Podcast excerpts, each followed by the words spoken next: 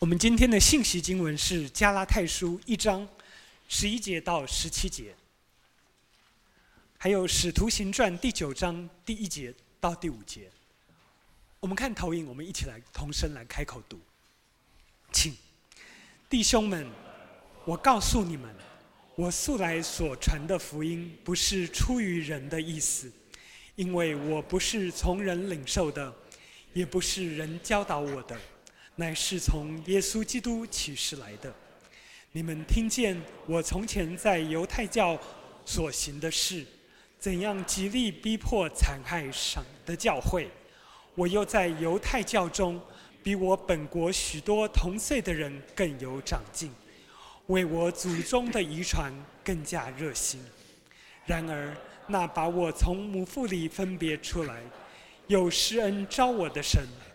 既然乐意将他儿子启示在我心里，叫我把他传在外邦人中，我就与没有往血气的人商量，也没有上耶路撒冷去见那些比我使徒的，唯独往又回到大马色，使徒行传请。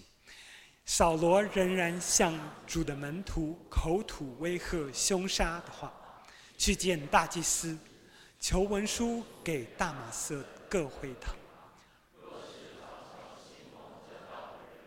无论男女，都准他捆绑到耶路撒冷。扫罗行路，将到大马色，忽然从天上发光，四面照着他，他就扑倒在地，听见有声音对他说：“扫罗，扫罗，你为什么逼迫我？”他说：“主啊，你是谁？”主说：“我就是你所逼迫的耶稣。”今天，今天在我们中间证道的是许久不见的于慧传道，他在我们中间分享的题目是“走向大马士革”。我们把时间交给于慧。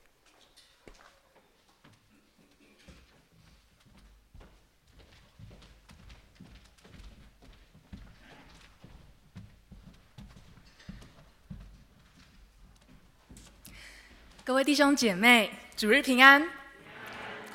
今天的主日信息是来到加拉太书的第二讲。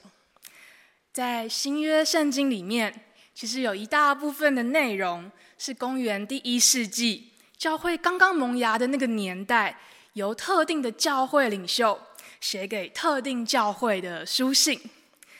所以，在我过去十多年的侍奉生涯当中，常听到年轻的弟兄姐妹说：“哦，这些书信好难读啊，实在是看不懂。”其实我非常同意，的确是这样。其中一个原因是，当我们读这些书信的时候，我们好像突然闯进别人进行到一半的对话里，说的人跟听的人都知道他们在讨论什么人事物，可是我们突然闯进去，却摸不着头绪。必须承认，当我自己在读加拉太书的时候，一开始也有这样的感觉。尤其是今天的经文，我读完之后的第一印象是：诶，保罗，你怎么那么急的强调你所传的福音跟人没有关系呢？例如第十一节说到：“我传的福音不是出于人的意思。”第十二节又说。我不是从人领受的，也不是人教导我的。然后到第十六节，他说：“我就没有与属血气的人商量，也没有上耶路撒冷去见那些比我先做使徒的。”保罗说这些话，一个非常可能的原因是，到加拉太教会来扰乱教会，劝大家受割礼的。那些犹太宣教师本身就是从耶路撒冷来的。耶路撒冷听起来是一个很厉害的地方哦，因为长久以来，耶路撒冷一直是犹太信仰的中心。耶稣复活升天之后，耶路撒冷也成为了基督信仰的中心。第一个教会就是在耶路撒冷成立的，而且耶稣的大弟子彼得。还有其他几位很有名的使徒，他们都是坐镇在耶路撒冷教会的知名的领袖。所以，当保罗不在加拉太的时候，这些从耶路撒冷过来的犹太宣教师可能会对弟兄姐妹这样说：“诶，保罗说，你们只要受洗归入耶稣基督，就可以敬拜以色列的神。可是他却没有教你们行割礼。其实保罗错了，我们是从耶路撒冷教会过来的，正统的使徒都在那里，我们的福音也是跟他们学的，所以我们的教导当然才能代表最正派的以色列的信仰。换句话说，这些扰乱加拉太人的。呃，加拉太教会的犹太宣教师，很大程度是把自己的权威跟可信度建立在人的上面。他们强调自己跟耶路撒冷的渊源，强调自己跟耶路撒冷使徒们的关系，而且很显然，这个策略效果相当不错，因为加拉太弟兄姐妹果然被扰乱了，有的人真的对歌里蛮心动的。而且可能越近前的弟兄，就越容易相信这群宣教师的话，因为他以为歌里可以帮助他更完全的属于神。然而，保罗写这封信的目的，就是要让弟兄姐妹了解，那些犹太宣教师关于割礼的主张，绝对不是耶稣的福音。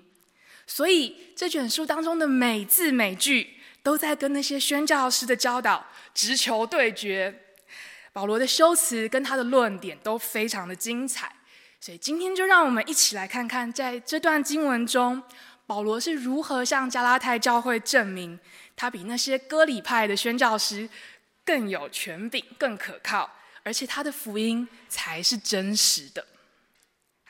首先，我们从一章十三到十四节看起。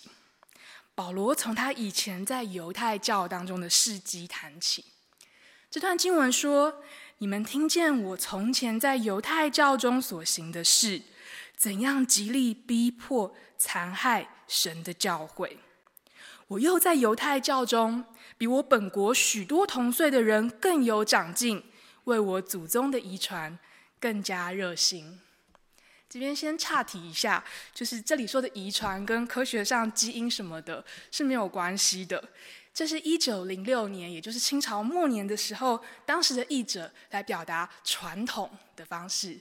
所以这里的遗传在现代的中文里面就是传统的意思。好，回到正题，保罗从这个事迹开始说起，其实蛮自然的，因为那些犹太宣教师一定也看起来。像是对以色列祖宗的传统相当热心，只不过保罗知道，如果要比谁在这方面更热心，没有人可以比以前的他还要厉害。所以保罗在这段经文当中所想要表达的是，他非常能够了解那些倡导割礼的人的心理。事实上，这些犹太宣教师所珍惜的这个传统，也是过去的保罗。所珍惜的，它确实有很多美好的地方。其实这蛮合理的，因为如果那个传统是个烂东西，怎么会有那么多敬虔的犹太人，包括以前的保罗在内，去奉献自己的一生学习跟持守呢？其实很多犹太人很重视摩西的律法，以及从这部律法衍生出来的传统。一个主要的原因是，他们非常的认真，而且严肃的看待自己身为神的子民的身份，而不是因为他们以为遵行律法可以累积一些功德，到一个程度以后换到救恩。因为犹太人熟读出埃及记，他就会知道，神早在颁布律法以前就已经爱他们、拣选他们，还有拯救他们的祖宗了。而律法的一个用意，是在他们的肉身跟生活方式上都留下一个清楚的印记，要纪念神跟他们的祖宗所立的永恒不改变的约，也让外人一看到他们就知道他们属于神。他们也会从律法当中学到怎样敬拜、怎样生活，好像全地来彰显神的公义，良善，还有恩慈。以色列祖宗的传统既然这么美好，那应该会让拥抱这个传统的人都有神的品格跟形象，对吗？我们都知道答案并不是这样，甚至我们可以从今天的这段经文、这两节经文来观察一下，一个持守这个传统的犹太社群，可能会把他的成员塑造成什么样的人？在一章十三节，保罗很坦诚地向加拉太弟兄姐妹提起一段他个人的黑历史。他说：“从前我极力逼迫、残害。”神的教诲，我觉得中文的翻译不太容易很精准的来捕捉这句话的意思。其实，在这当中，“极力”这个希腊词的本意，不只是很努力的做一件事情而已，它也是指把一件事情的品质做到远远超过一般标准的程度。也就是说，保罗他曾经把迫害教会这个事业做得非常非常的卓越。而残害的希腊文的原文动词呢，也不单是指造成伤害而已，而是指强力的打击某一个事物，直到那个东西不复存在。当代译本的选词，我觉得还蛮贴切的。他说保罗在试图摧毁他，试图摧毁神的教诲。换句话说，为了维护保罗自己所珍惜的这个传统。他曾经打从心底相信，所有危害这个传统团体跟个人，如果不肯改变他们的想法跟行动的话，他们就应该要从这个世界上消失。诶，让我们暂停下来想一想，这是一个什么样的信念呢？其实这是一个有点可怕的信念，对吗？保罗以前对传统的爱跟热心。竟然令他或许不知不觉当中成为一个认为对某些人施加暴力是理所当然的人，而且那些人当中还有不少，或许可以说是他的自己人，是他的犹太同胞。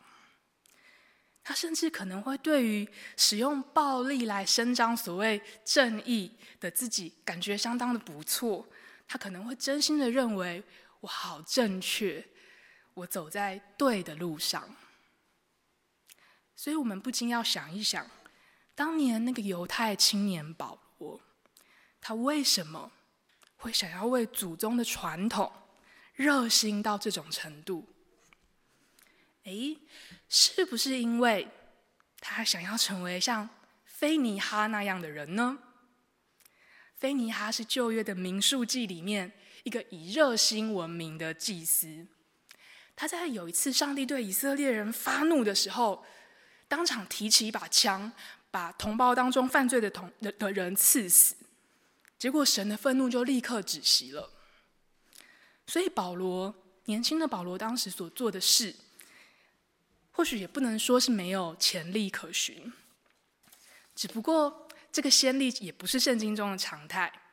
因为我们知道，若要维持神的子民的纯正，在旧约当中更普遍的做法是献祭，诶，献牛啊、献羊、献鸽子等等的，而不是把罪人杀光，不然以色列可能早就不见了吧。果然，在一章十四节，我们今天经文的一章十四节看来，保罗的那种热心，在他的犹太群体里面，可能也不是常态。因为他自己说：“我比同世代的人更长进、更热心。”换句话说，大部分保罗那个年纪的犹太青年，或许都没有他那么长进、那么热心。这也蛮合理的，因为当人被特定的宗教信仰，或是意识形态，或者文化传统连结成一个共同体的时候，其中的成员一定会有个体的差异。不会所有的人都对共同的信念同样的激进，或者全部同样的冷淡。所以其实保罗他并不一定要那么热心不可，而且他的犹太社群也不一定这样子要求他。然而他却还是选择成为那个最激进的人。所以我们还是很想知道，保罗，你到底为什么以前要这样呢？我们如果想要判断一个人的动机，那是需要非常谨慎的，不能够胡乱猜测。所以这个问题的答案也只能够回到保罗自己的话语当中来推敲寻找。幸好今天的经文给我们一些线索可循哦。在一章十三节，保罗说他试图完全摧毁上帝的教会之后，一章十四节他立刻说：“我在犹太教里比许多同辈的犹太人更有长进。”长进背后的希腊文动词不只是代表保罗的态度很积极。他的词义跟他的时态，更是很生动地表现出保罗以前在他的群体当中，他的地位是在节节的高升、节节长进的。而且这是一个主动的动词，不是被动的动词，不是有人提拔他，而是他自己主动出击，力争上游。而他用什么方法来力争上游？同一节经文显示，他的手段正是为祖宗的传统。更热心，祖宗的遗传更热心，或者像当代一本译的，他选择狂热的维护祖先的传统。当保罗这么做的时候，不难想象，他在他的犹太群体里面，想必会还蛮得人的心的吧？可能会很讨人喜欢吗？其实得人的心跟讨人喜欢，也是保罗自己在几秒钟前的一章十节才刚刚说过的话。当他对传统那么忠诚的时候，群体中的长辈很可能会以他为荣，他的同才可能会很尊重他，他的晚辈也或许会把他视为榜样，敬仰他。诶，这种受人肯定的感觉真的非常好，不是吗？当那个犹太青年保罗在他的群体里面越受肯定，越往上爬。我想他也会得到更大的动力，继续朝同样的方向努力。而且他越努力，他或许就越能体会到：哇，这个群体里面的人喜欢我，我是这个群体的光荣。他会得到一种强烈的归属感。其实这份归属感，谁不渴望呢？我们会在人生当中一直寻找归属感，也愿意为这份归属感付上各种代价。即便我们的方法可能跟保罗不同，因为这是我们在世安身立命、安全感非常非常重要的来源。反过来说，当这份归属感开始动摇，也就是当人意识到自己所属的群体可能会把自己视为异类，甚至更严重一点，视为是叛徒或者是敌人，这绝对不是一件小事。就会非常直接的让你感到恐惧不安，而在亲族关系、群体关系特别被重视的犹太文化里面，更是如此。就连耶稣的大弟子，也就是最有权威跟最有名望的彼得，他都不能免于这个恐惧。在加拉太书的第二章，也就是我们再过几周很快会读到的。彼得原本都已经敞开心胸，跟外族的信徒自由的一起用餐了。可是，当有些坚持要外邦人受割礼的犹太同胞一出现，二章十二节，彼得因怕奉割礼的人，就退去，与外邦人隔开了。而且，彼得不是特例，在那个当下，他的所有的同工们，包括另一个有名的巴拿巴，没有任何人可以胜得过。这种恐惧，所以到目前为止，我想保罗的意思很清楚了。那些从耶路撒冷来的犹太宣教师，为什么要劝弟兄姐妹受割礼？那不是因为他们要效忠主耶稣基督真实的福音，而是因为他们要表现出对传统的热忱。不论他们的动机是想要力争上游，像保罗那样，还是害怕被自己人排斥。像彼得有时候一样，他们都不是在得神的心，而是在得人的心，讨人喜欢。所以从这个角度来看，保罗确实是一位很特别的使徒。他竟然敢这么坚定的，冒着被大多数犹太同胞憎恨的风险，去传扬而且身体力行一种表面上跟传统敌对，可是实际上才是真正忠于传统、合乎上帝心意的福音。而且连彼得有时候都忍不住妥协，但保罗却从不妥协。其实保罗的勇敢、不妥协，还有他甘愿做个异类，在以色列的历史上也是有先例的。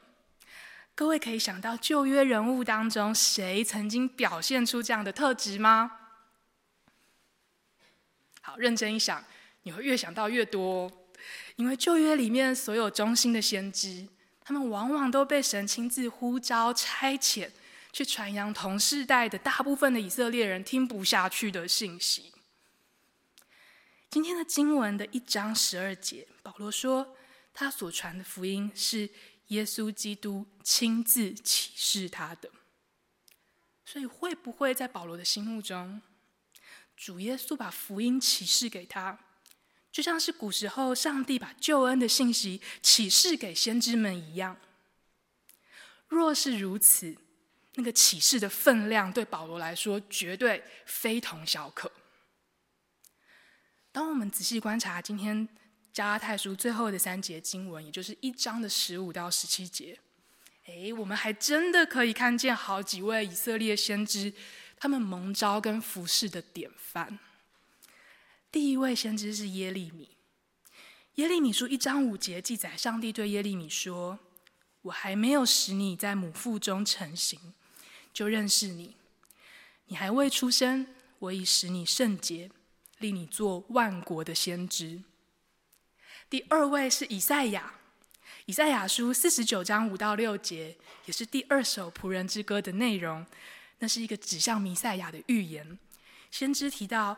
我在母腹之中，耶和华便塑造我做他的仆人。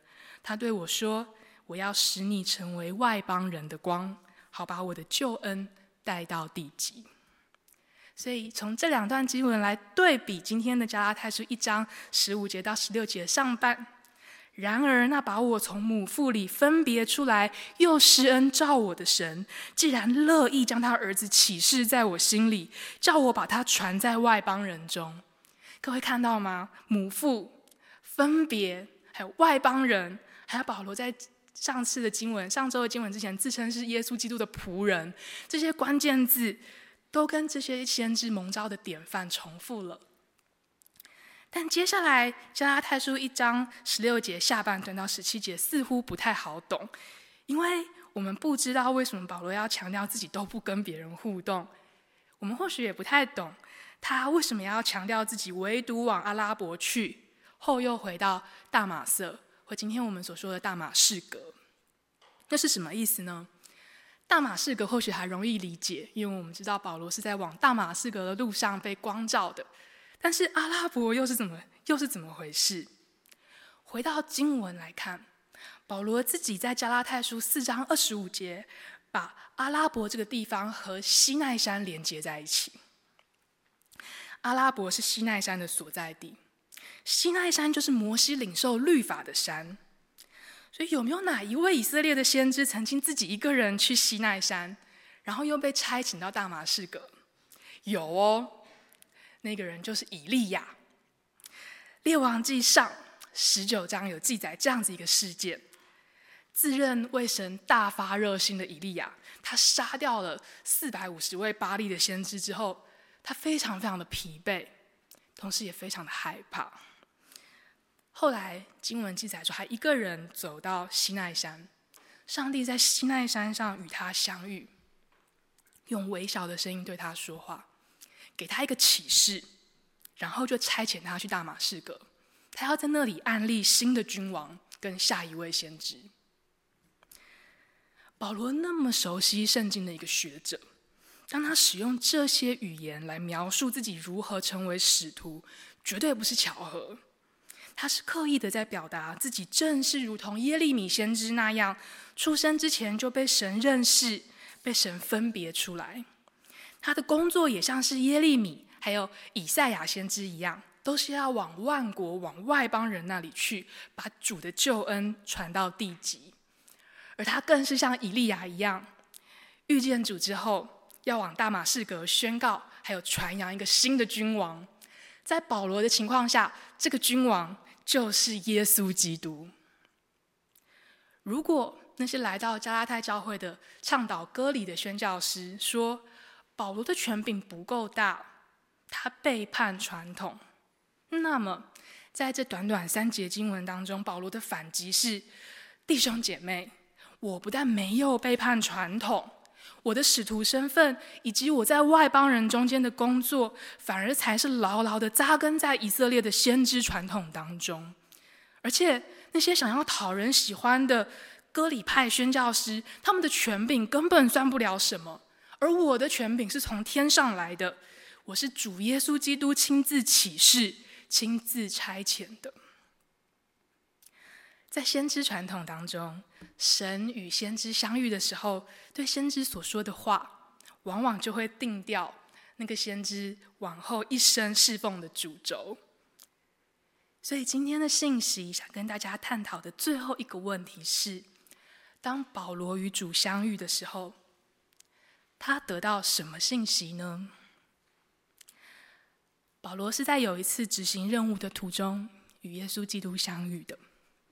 那个时候的他注意到大马士革有一群人，明明敬拜以色列的神独一的创造主，却还把一个狂妄的死刑犯耶稣当作是神。那个时候，保罗的名字是扫罗，他自动自发的向大祭司请命，要去清除这些对他祖宗的传统造成危害的团体。当然，必要的话，他也不排除采用一些强硬的手段。但没想到，在半路上突然有一道大光从天上射下来，四面照着他，扫罗就倒在地上。那个声音对他说：“扫罗，扫罗，你为什么迫害我？”扫罗从小就是一个以侍奉神为目标被栽培长大的孩子，他也非常认同这个目标，他可以说是同年代的孩子里面的模范生。所以他一瞬间就知道，啊，这是他毕生所侍奉的主，在叫他的名字，跟他讲话。所以他愣住了，他心想：主啊，我哪有迫害你？我要清除的是那些藐视以色列的传统、对你毫无忠诚可言的人。但他又想，不对啊，如果这个声音是主，主怎么可能会这样子误会我的一片真心呢？但是除了主，又有谁会从天上叫我呢？所以百般困惑当中，他实在忍不住要问：“主啊，你是谁？”接下来那个声音对保罗所说的话，让他更震惊了。那个声音竟然说：“我就是你迫害的耶稣。”这个从天而来的启示，好像对保罗挥了一记重拳，使他一辈子对传统的热心跟坚持产生了一条。第一条决定性的裂缝，然后很快他就全部崩溃了。也难怪接下来经文记载说，一连三天，保罗什么都看不见，也不吃，也不喝。我想他不会有胃口的。那个声音还告诉保罗说：“起来，进城去，有人会告诉你该做的事。”所以现在，这个心灵大受打击的保罗，他不能再走回头路了。他不能说：“我竟然做了与上主为敌这么可怕的事情。”算了算了，我要收刀入鞘，我不要再执行任务了，我回老家吧，让我把事情想清楚再说。不，他不能这样。基督命令他继续走向大马士革，这样才能够解开保罗内心巨大的矛盾。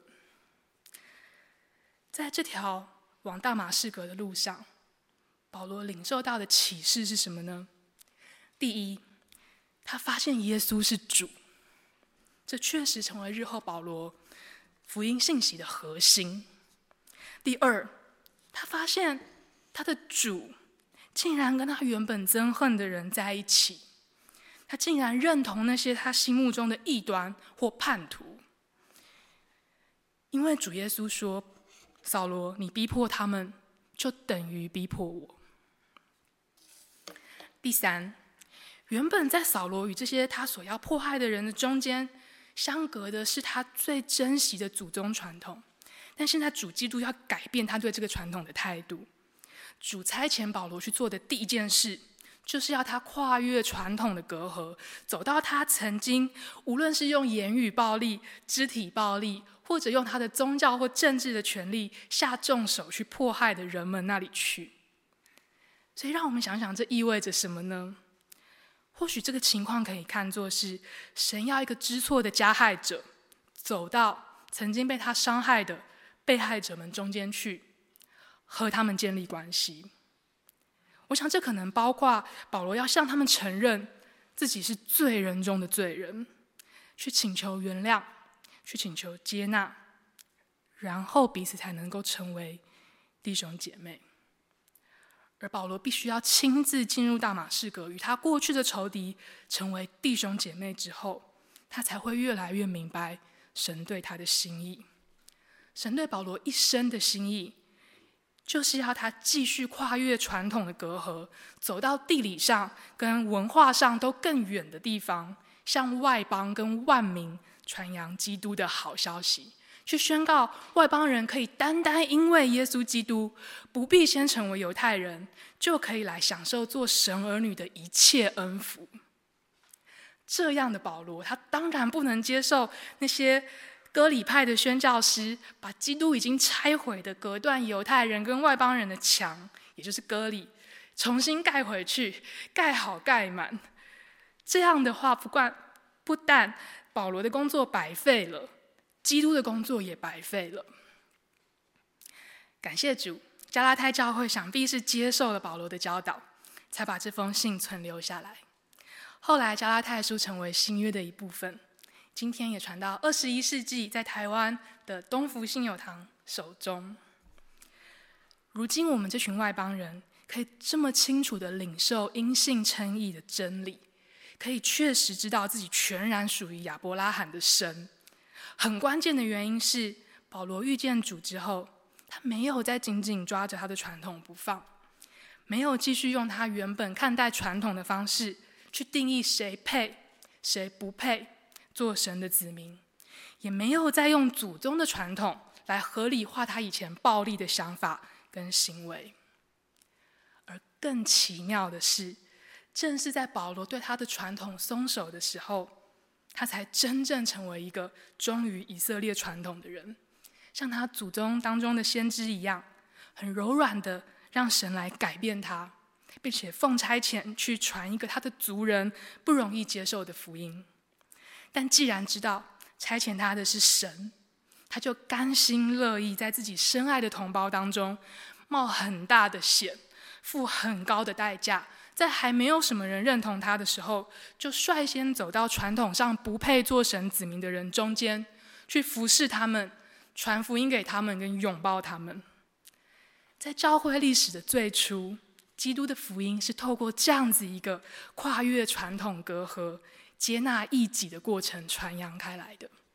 福音这样传开的果效何等深远，它的意义何其重大。各位弟兄姐妹，今天福音带给我们的省思跟挑战是什么呢？我想实在太多太丰富了，但其中之一是不要让传统使我们失去自由，成为我们的辖制，成为我们活出福音的绊脚石。我们都知道，有人聚集的地方，久了就会形成传统。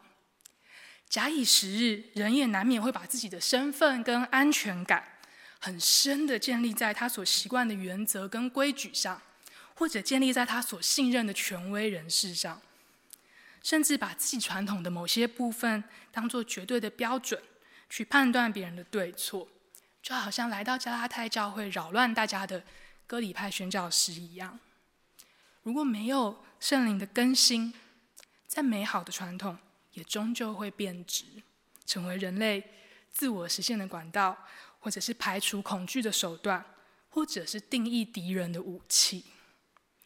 所以，愿主怜悯我们。我们对传统的珍惜跟看重，并不是坏事。可是，当我们越是以自己的传统为荣为傲，愿主帮助我们时常省思基督的福音跟传统的关系，好让我们可以得着在基督里的自由，活出真实的福音。也愿主使我们体贴他的心意。当我们每一周聚在一起宣告“我信圣而公之教会”的时候，要记得，基督的教会只有一个，而且这个教会往往比我们所以为、所想象的还要大。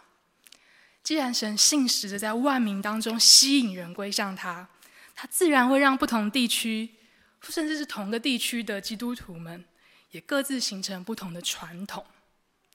如果我们在圣灵当中，我们在圣灵的寻求的分辨当中，确实知道基督和我们传统之外的弟兄姐妹在一起，但愿我们也乐意温柔、勇敢地走向他们，在主里跟他们同作神的儿女，一起享用福音的盛宴。因为基督的福音已经赦免了凡信他之人的罪，也拆毁了神儿女们之间隔断的墙。让我们一起来祷告。慈悲信实的父神，感谢你差遣爱子耶稣基督，在十字架上完成了救赎大功，使你给亚伯拉罕的应许，万国必因你得福，全然的实现。荣耀的主耶稣基督，感谢你差遣保罗以及历世历代。把福音在全世界传扬开来的圣徒们，感谢你的圣灵引导他们跨越传统、文化、语言、种族、阶级等等各式各样的隔阂，把福音传到万民中间。如此，我们才能做你的儿女，享受福音的一切好处。愿你赐福教会，加添我们所需的智慧、见识、爱心，还有圣灵的能力。在这个充满纷争跟对立的世界上，传扬你赦罪并带来和平的福音。我们如此祷告，是奉主耶稣基督的名，阿门。